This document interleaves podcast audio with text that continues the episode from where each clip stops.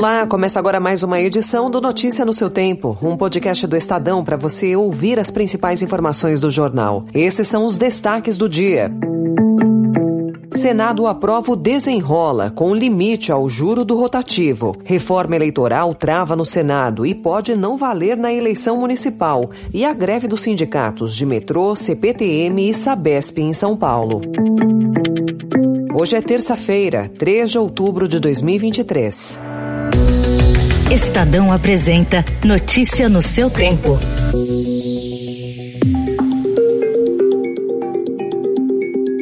As senadoras e os senadores que o aprovam permaneçam como se encontram.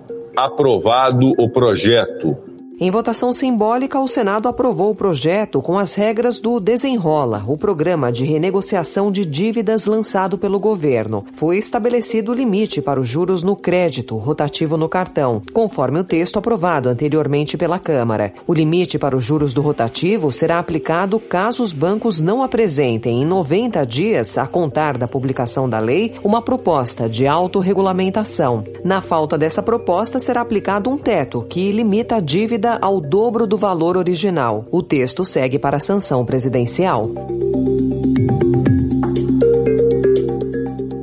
Tributaristas do Centro de Cidadania Fiscal, onde foi elaborada a atual proposta de reforma tributária, propõem que o governo altere o texto que tramita no Congresso para manter a existência do imposto sobre produtos industrializados na Zona Franca de Manaus. O objetivo é reduzir a incerteza jurídica instaurada no setor privado.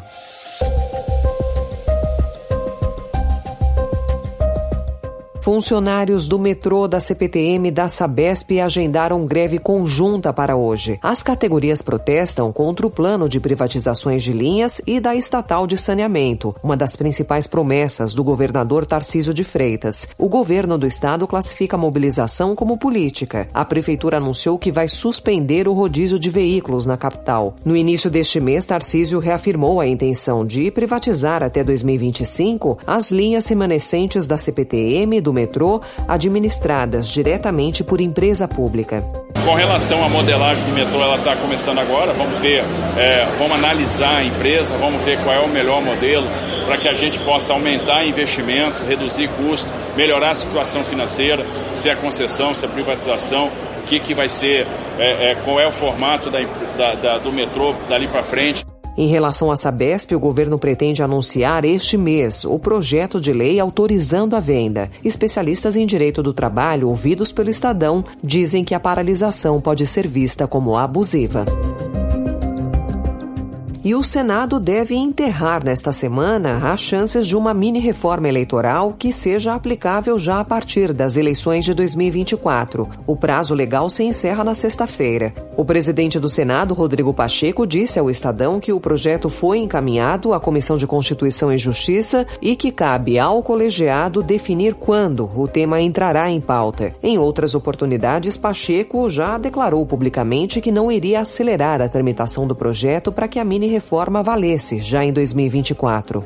Eventualmente, se pudéssemos conciliar a entrega de uma legislação boa nesse sentido de justiça eleitoral, de direito eleitoral, com a eleição do ano de 2024, tanto melhor. Mas, eventualmente, caso isso não seja possível em razão da complexidade da matéria, é, o fato é que nós não vamos fazer uma legislação com pressa. Né? Então, eu não posso me comprometer com a tese de que vai ser aprovada até o dia 6 de outubro. A CCJ tem reuniões marcadas para hoje e para amanhã. O projeto da mini-reforma eleitoral não está na pauta do colegiado e, até o momento, o relator da proposta não foi designado formalmente.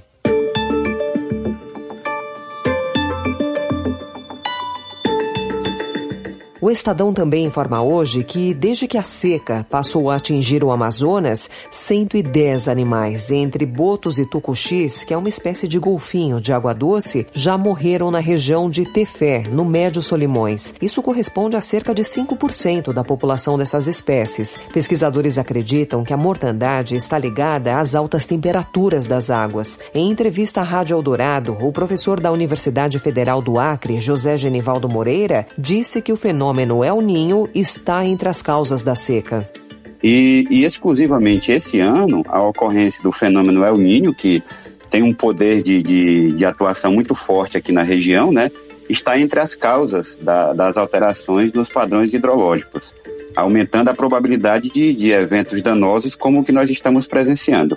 O Amazonas decretou situação de emergência na sexta-feira, após 55 municípios serem prejudicados pela seca que atinge os rios da região e dificulta o abastecimento e o transporte. E sob a presidência rotativa do Brasil, o Conselho de Segurança da ONU aprovou ontem o envio de uma nova missão internacional de segurança para o Haiti. A aprovação ocorre mais de seis anos depois da missão de paz comandada pelo Brasil. As forças multinacionais serão lideradas pelo Quênia. A missão era solicitada desde o ano passado pelo país caribenho, em meio à violência crescente. O ex-presidente americano Donald Trump compareceu ontem à audiência de abertura do julgamento civil por fraude movido pela Procuradoria-Geral de Nova York contra ele e atacou tanto a procuradora como o juiz responsável pelo caso. Sua equipe política procura usar o processo para mobilizar a sua base. A procuradoria alega que Trump, seus filhos adultos e a organização Trump inflacionaram sua riqueza em mais de 2 bilhões de dólares para que pudessem garantir condições favoráveis favoráveis em empréstimos dos bancos. Notícia no seu tempo. The Nobel Assembly at Karolinska Institute has today decided to award the 2023 Nobel Prize in Physiology or Medicine jointly to Katalin Kariko and Drew Weissman for their discoveries concerning nucleoside base modifications that enabled the development of effective mRNA vaccines against COVID-19. O Prêmio Nobel de Fisiologia e Medicina deste ano foi para os responsáveis por criar a tecnologia da vacina de mRNA, a bioquímica húngara Katalin Karikó e o imunologista americano Drew Weissman. As descobertas da dupla levaram ao desenvolvimento em tempo recorde de imunizantes contra a Covid-19 em 2020, menos de um ano depois do surgimento do novo coronavírus.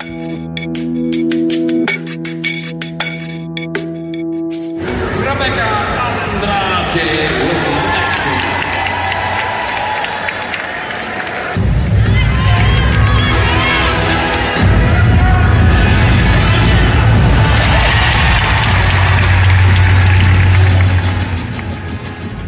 A seleção brasileira feminina de ginástica artística conquistou ontem, durante a fase classificatória do Mundial da Antuérpia, na Bélgica, vaga para a disputa por equipes da modalidade nos Jogos Olímpicos de Paris 2024. Rebeca Andrade liderou para o Brasil. A equipe também teve Júlia Soares, Jade Barbosa, Flávia Saraiva e Lohane Oliveira.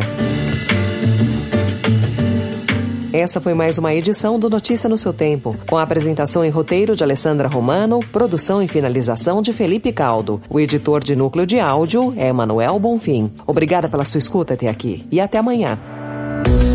Você ouviu Notícia no seu tempo.